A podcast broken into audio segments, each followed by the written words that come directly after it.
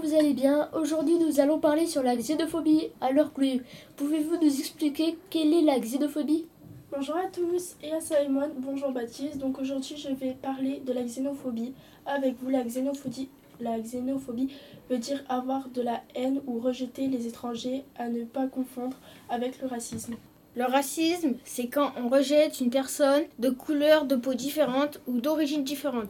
Il y a beaucoup de personnes en France qui sont xénophobes. Il peut y avoir des suicides, des, violences, des meurtres. Il peut y avoir aussi des accusations que nous n'avons pas faites. Il y a plus de 50% de personnes victimes de xénophobie. Le terme xénophobie apparaît dans la langue française au tout début du XXe siècle. La xénophobie définit une peur phobo engendrant l'hostilité, voire la haine de l'étranger. Ensemble, luttons pour les discriminations.